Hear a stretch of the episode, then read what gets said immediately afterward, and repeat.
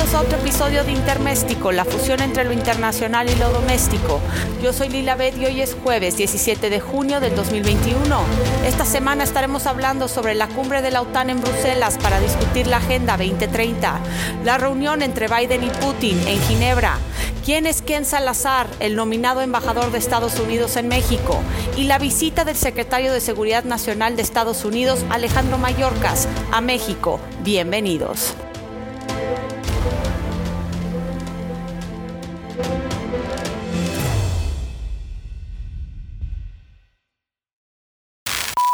La Organización del Tratado del Atlántico Norte, la OTAN o Alianza Atlántica, es una organización internacional de carácter político y militar, cuyo objetivo es garantizar la libertad y la seguridad de sus miembros a través de medios políticos y militares, tal y como dispone el artículo 5 del Tratado de Washington del 4 de abril de 1949, por el que se creó la alianza, las partes convienen en que un ataque armado contra una o contra varias de ellas ocurridas en Europa o en América del Norte se considerará como un ataque dirigido contra todas ellas.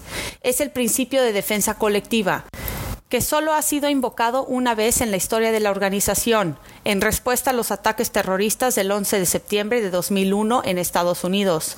La OTAN está actualmente integrada por 30 Estados miembros y el noruego Jens Stoltenberg es su secretario general. En diciembre de 2017 su mandato fue extendido hasta septiembre de 2020. El principal órgano de la Alianza Atlántica es el Consejo del Atlántico Norte, máxima autoridad decisoria, integrado por los embajadores representantes permanentes de los países aliados. Completa en la estructura básica de la organización el Comité Militar, compuesto por los jefes de Estado Mayor de la Defensa de los países aliados, del que dependen el Mando Aliado de Operaciones y el Mando Aliado de Transformación.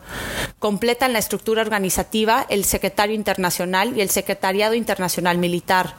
Las decisiones se toman por consenso. La OTAN como organización tiene muy pocas fuerzas permanentes propias. Cuando el Consejo Atlántico decide lanzar una operación, los Estados miembros aportan sus fuerzas militares voluntariamente.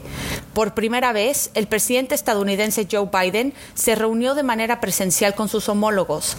Parte del objetivo de la cumbre es pensar la estrategia de la Alianza Atlántica para la próxima década, así como debatir dos grandes temas, su posición frente a Rusia y China y cuáles podrían ser las metas ambientales para las naciones. Con Joe Biden como presidente de Estados Unidos, los 30 países de la OTAN discutieron cómo renovar el bloque y mejorar las relaciones entre Europa y América del Norte, debilitadas en el mandato de Donald Trump. El exmandatario fue un constante crítico del organismo intergubernamental e incluso en 2018 amenazó con retirar a su país de la alianza, formada en 1949 para contener el conflicto militar soviético. En este sentido, Biden ha prometido que su país está de vuelta y con ello la OTAN aspira a incrementar la financiación conjunta de operaciones militares. Así lo dijo el secretario general en una rueda de prensa previa a la cumbre. Tenemos que invertir aún más, invertir juntos y cumplir nuestro alto nivel de ambición. La financiación común es un multiplicador de fuerzas y una forma eficaz de invertir. Además de la financiación, en la llamada OTAN 2030 se discutieron las amenazas transnacionales como el terrorismo, que está en auge en África, los ataques cibernéticos y las implicaciones de seguridad en el cambio climático, al igual que las políticas y acciones agresivas de Rusia y los desafíos que plantea la República Popular de China a la seguridad de los países del organismo. Todos estos temas estarán en la ruta que guiará las operaciones de la Alianza Atlántica durante la próxima década. Y es que la intención de los países miembros es que en la reunión se sienten las bases del nuevo concepto estratégico, que servirá como borrador para el documento final que se espera se adopte en la cumbre de la OTAN en 2022. La ciberdefensa fue un tema vital, justo ahora que Estados Unidos padeció un hackeo que bloqueó el Colonial Pipeline, el sistema de oleoductos más grandes del país. Según el FBI, los responsables son supuestos piratas informáticos de habla rusa, que se denominan a sí mismos como DarkSide. Al concluir la cumbre, los 30 miembros publicaron un comunicado en conjunto. Aquí un pequeño resumen de los hechos.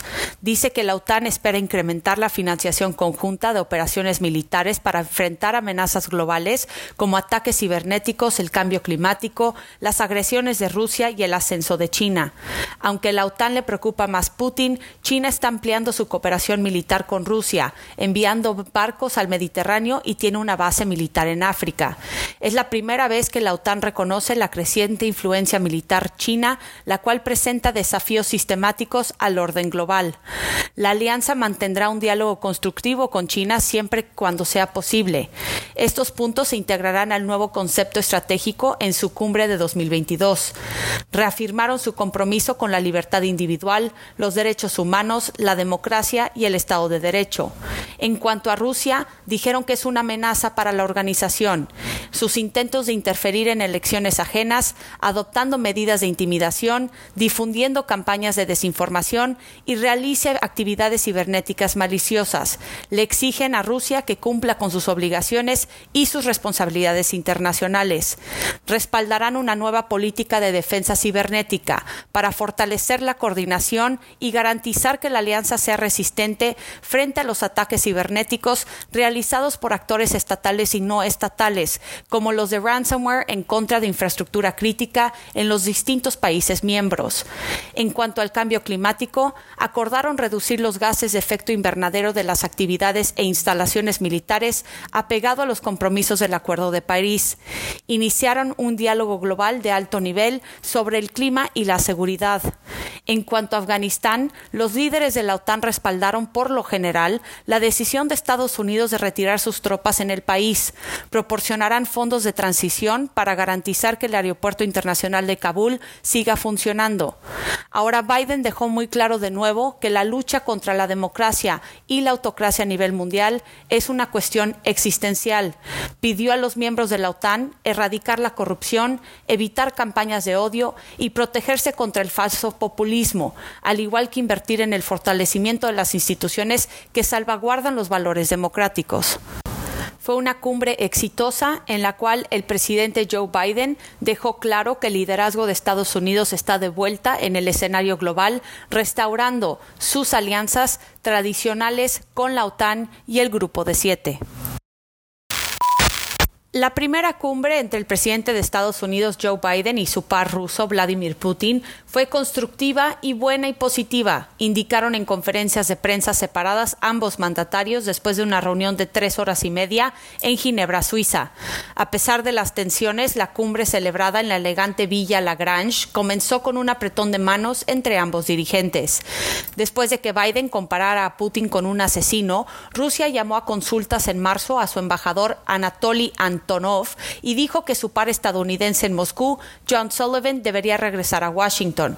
Los dos mandatarios llegaron con minutos de diferencia a la villa, un magnífico edificio del siglo XVIII, ubicado en el corazón de la ciudad suiza, y fueron recibidos por el presidente suizo Guy Parmelin, que les deseó suerte en esta reunión.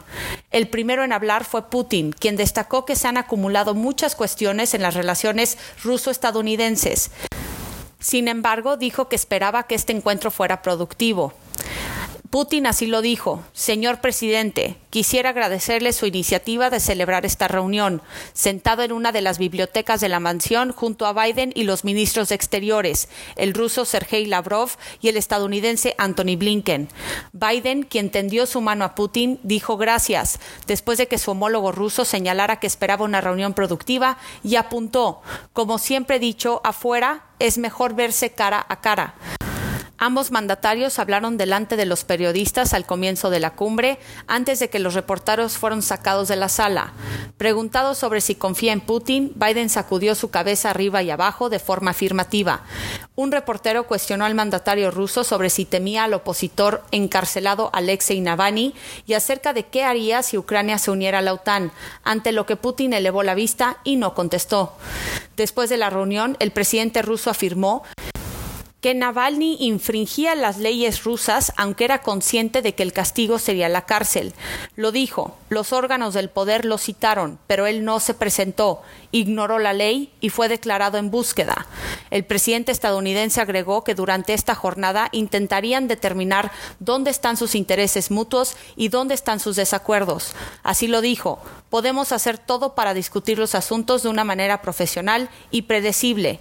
Putin dijo que los embajadores de Estados Unidos en Moscú y de Rusia en Washington, John Sullivan y Anatoly Antonov, respectivamente, regresarán a sus lugares de trabajo próximamente. Aquí les comparto los puntos más interesantes de la conferencia de prensa que dio Putin al concluir la cumbre.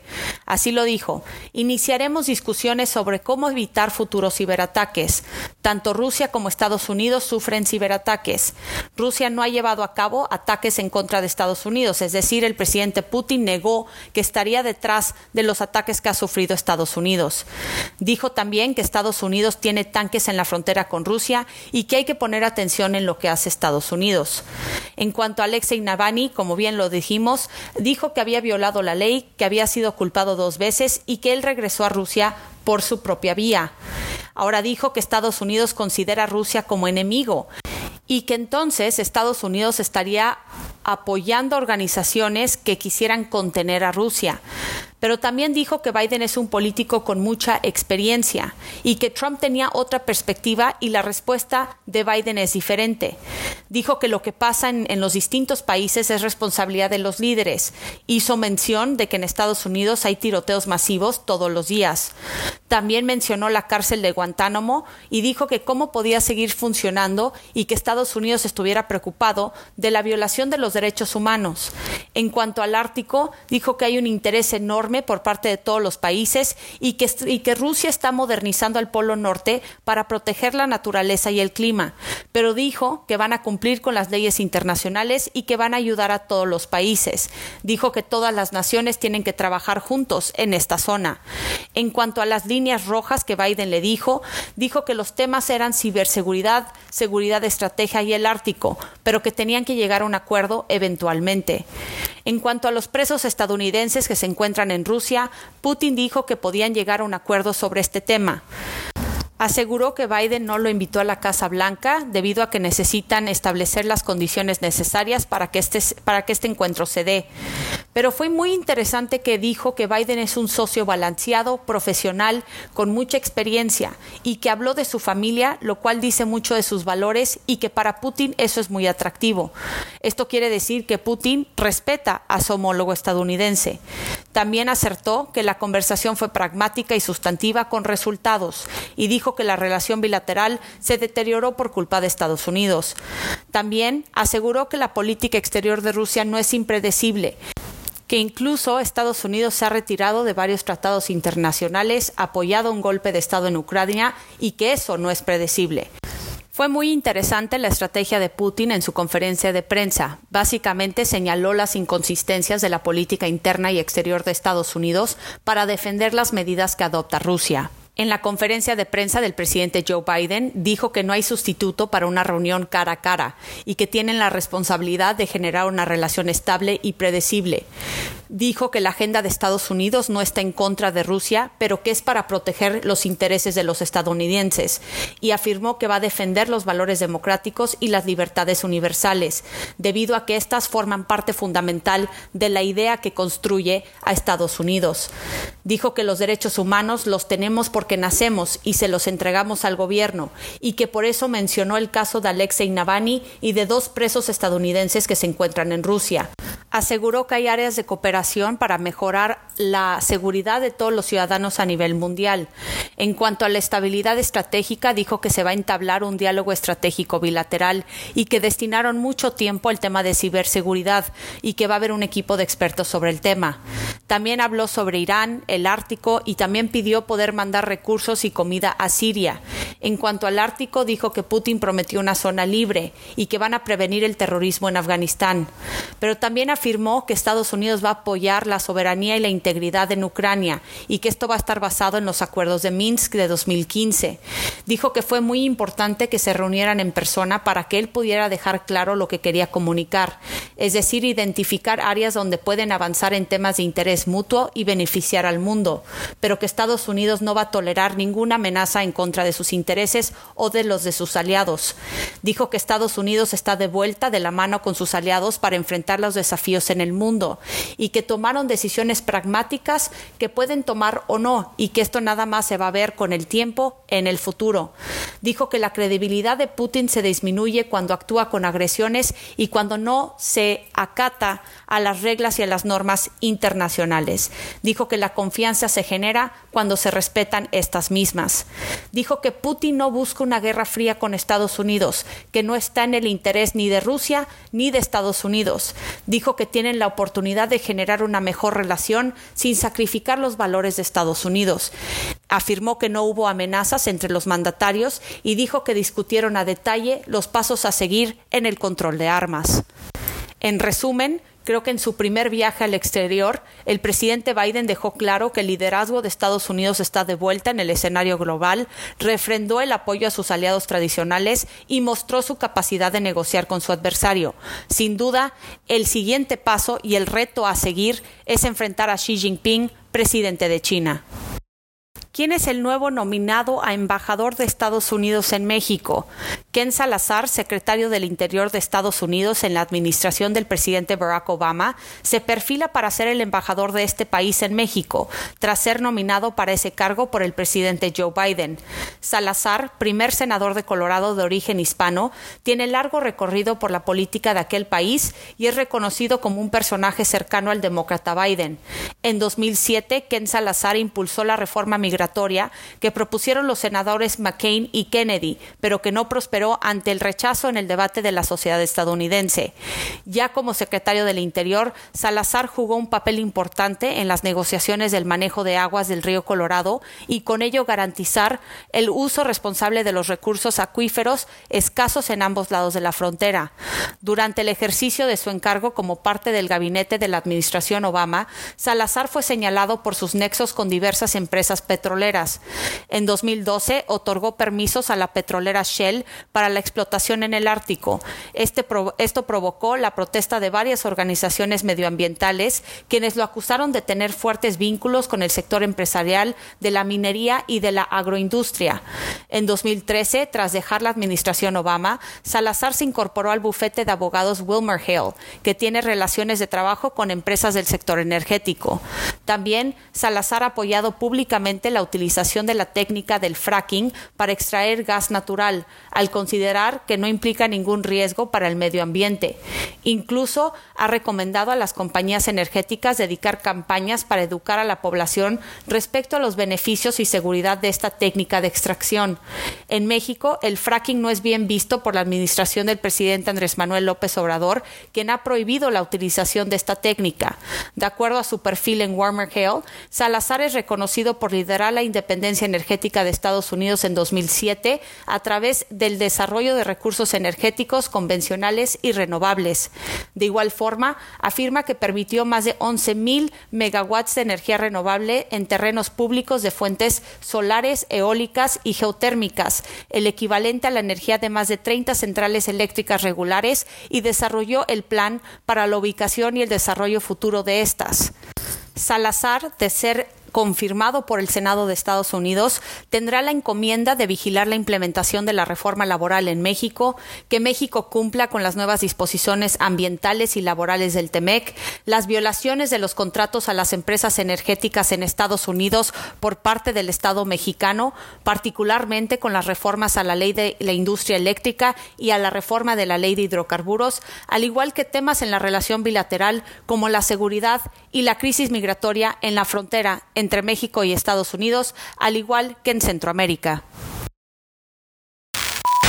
El secretario de Seguridad Nacional de Estados Unidos se reunió con el canciller Marcelo Ebrard en donde se insistió en la reapertura de las fronteras vía terrestre.